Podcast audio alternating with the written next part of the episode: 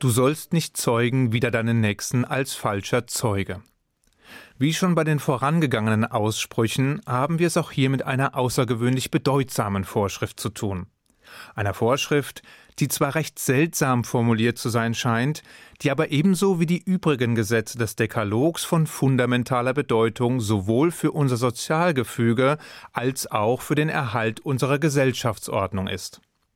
Nun ist Ihnen die landläufige Formulierung des neunten Gebots, die da lautet, du sollst nicht lügen, bestimmt vertrauter. Und es ist durchaus einleuchtend, dass diese Verkürzung gebraucht wird, um die Vorschrift nachvollziehbarer und greifbarer, sprich verständlicher klingen zu lassen, als die ungelenke Formulierung des hebräischen Originals. Doch zum einen wird durch diese Verkürzung der ursprüngliche Zweck des Verbots verwässert. Und zum anderen entsteht damit unwillkürlich der Eindruck, dass es quasi unmöglich sei, diese Vorschrift überhaupt einhalten zu können. Denn wer kommt im Alltag schon gänzlich ohne zu lügen aus? Nicht zu morden, das schaffen wohl die meisten. Nicht Ehe zu brechen, da wird es schon schwieriger. Nicht zu stehlen, gemacht. Aber nicht zu lügen? Ich müsste lügen, wenn ich behaupten wollte, dass mir dies in jeder Situation gelänge. Und gleiches dürfte wohl für die meisten Menschen auf diesem Planeten gelten. Zumal die Lüge ja nicht immer mit dem Ansinnen verbunden ist, dem Gegenüber zu schaden, sondern, wie es ein befreundeter Psychologe ausdrückt, einfach die Erweiterung des Kommunikationsrepertoires ermöglicht. Doch diese Überlegungen können ja wohl kaum als Rechtfertigung herhalten. Und sie dürften wohl auch kaum der Weisheit letzter Schluss sein, oder? Wie also ist diese Vorschrift zu verstehen? Und was genau soll eigentlich geschützt werden? Schaut man sich die Formulierung des Gebots einmal genauer an, wird schnell klar, dass sich das Verbot, als falscher Zeuge wider seinen Nächsten zu zeugen, tatsächlich zunächst einmal auf eine Zeugenaussage vor einem Gericht bezieht. Und genau so haben es unsere frühen Rabbinen auch stets begriffen. Die Etablierung des Rechtswesens als solches zählt zu den frühesten Errungenschaften der Torah.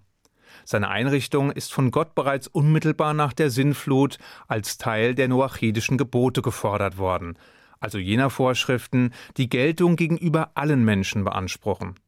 Jener Gesetze, die zum Aufbau und dem Erhalt einer gerechten und humanen Weltordnung unabdingbar waren und die immer, überall und gegenüber jedem zu beachten waren. Später, nach dem Auszug der Israeliten aus Ägypten, folgte Moses dem Rat seines Schwiegervaters Jitro und etablierte ein ausgetüfteltes System von Richtern und Gerichten.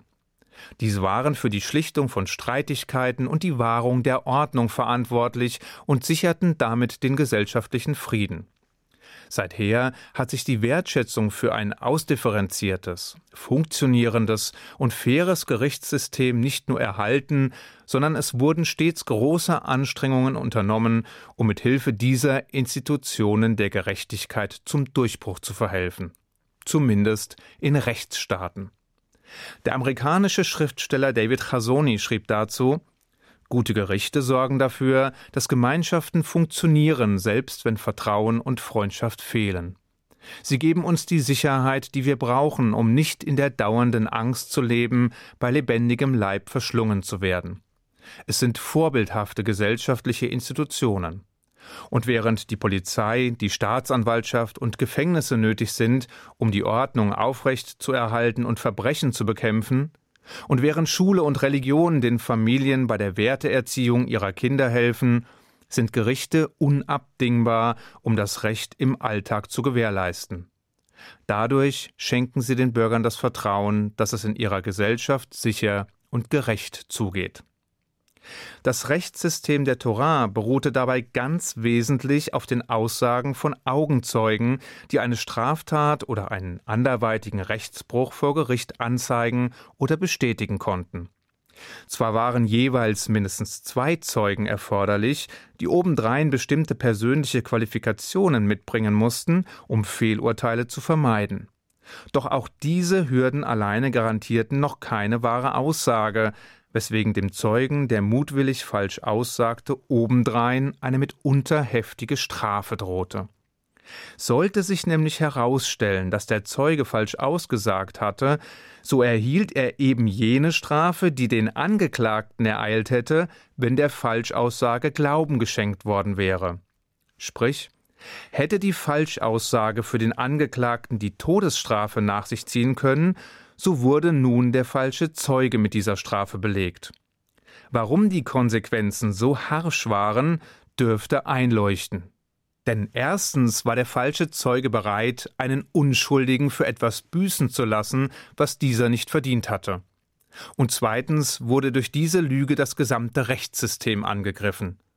Schließlich gibt es mit Ausnahme voreingenommener oder korrupter Richter, die in der Tora ebenfalls scharf verurteilt werden, keine größere Gefahr für ein faires und gerechtes Verfahren als Zeugen, die nicht die Wahrheit sagen denn sie setzen die Integrität des gesamten Rechtssystems und damit in letzter Konsequenz auch eine gute Gesellschaft, in der Recht und Gesetz Geltung beanspruchen, aufs Spiel. Trotz der immensen Bedeutung, die ein integres und anerkanntes Justizwesen beinhaltet, sind viele Kommentatoren dennoch davon ausgegangen, dass sich das neunte Gebot nicht in dieser Auslegung erschöpft. So erklärten nach Rabbiner Ibn Ezra etwa auch Ovadia Sforno in ihren mittelalterlichen Torah-Kommentaren, dass sich die vorrangige Warnung zwar auf Zeugenaussagen vor Gericht bezöge, gleichzeitig aber sowohl der Klatsch wie auch die Verleumdung anderer Menschen von dem Gebot umfasst seien. Und der frühere britische Oberrabbiner Joseph Herz geht in seinem zeitgenössischen Kommentar noch weiter und erklärt, das Verbot erstreckt sich auf alle Arten der Verleumdung, Schmähung, Herabsetzung und Verdrehung von Tatsachen, gleichgültig, ob es sich gegen ein Einzelindividuum oder gegen eine Menschengruppe, ein Volk, eine Rasse oder ein Glaubensbekenntnis richtet. Die Dimension dessen, worum es hier geht, wird nun langsam klar. Denn der Schutz der Wahrheit als solcher ist von unschätzbarem Wert. Und dies gilt in ganz unterschiedlichen Zusammenhängen und auf unterschiedlichen Ebenen. Sowohl im zwischenmenschlichen Bereich, in dem Offenheit und gegenseitiges Vertrauen zu den Grundpfeilern unseres Gemeinwesens zählen, als auch im juristischen Kontext, in dem die Wahrheit zur Aufrechterhaltung des Rechts- und Gerichtswesens unabdingbar sind, und schließlich mit Blick auf die gesamte Gesellschaft und unsere gesamte Zivilisation. Doch selbst wenn man den Blickwinkel nicht so stark weitet, haben gerade wir Juden in unserer langen Geschichte immer wieder erleben müssen, wohin Lügen, Unwahrheiten und Gerüchte führen. Die Lüge, dass die Juden Jesus gekreuzigt hätten. Die Lüge, dass die Juden Kinderblut benötigten, um die Mazar für das Pesachfest zu backen. Die Lüge, dass die Juden die Brunnen der Nichtjuden vergiftet hätten. Die Lüge, dass die Juden Hostien schänden würden. Die Lüge, dass die Juden die Kinder des Teufels wären. Die Lüge, dass die Juden die Pest verbreitet hätten. Oder die Lüge, dass die Juden einen perfiden Plan verfolgen würden, um die Welt unter ihrer Herrschaft zu unterjochen, führten über beinahe zwei Jahrtausende zu unzähligen Pogromen, Vertreibungen, Folterungen und Morden. Und selbst wenn man historisch nicht so weit ausholen will, sondern stattdessen die jüngere Vergangenheit betrachtet, stößt man schnell auf eine menschenverachtende Ideologie, die mit Hilfe breit angelegter Lügen und Propagandakampagnen Millionen von Menschenleben gefordert hat. Der Nationalsozialismus. Denn ohne eine gut geölte Propagandamaschinerie, ohne die breit angelegten und ständig wiederholten Lügenkampagnen und ohne Kontrolle der meinungsbildenden Organe wie Presse, Radio oder TV hätten die Nazis in der deutschen Bevölkerung niemals den Rückhalt, niemals die Unterstützung, niemals die Bereitschaft gefunden, die in der industriellen Vernichtung von sechs Millionen Juden und der Entfesselung eines Weltkriegs mündete. Ohne die permanente Hetze, ohne die dauernde mediale Herabwürdigung und ohne die propagandistische Entmenschlichung der Juden wäre es wohl nie zu dem größten Menschheitsverbrechen der Geschichte gekommen.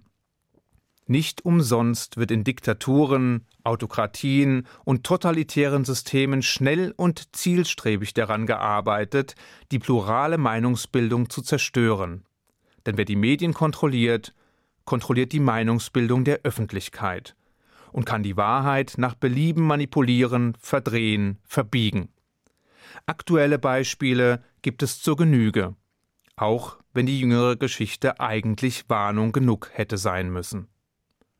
Im Talmud heißt es, auf drei Dingen beruht die Welt, auf Recht, auf Wahrheit und auf Frieden. Diese drei Dinge sind nicht losgelöst voneinander zu betrachten. Sie sind miteinander verschränkt, bedingen einander, schreien nach Verwirklichung. Und in ihrem Zentrum steht die Wahrheit, der wohl wichtigste Wert für ein offenes und vertrauensvolles Miteinander, für die Durchsetzung von Recht und Gerechtigkeit, für ein stabiles Gemeinwesen und für dauerhaften Frieden. Ich wünsche Ihnen einen guten Schabbat. Shabbat Shalom.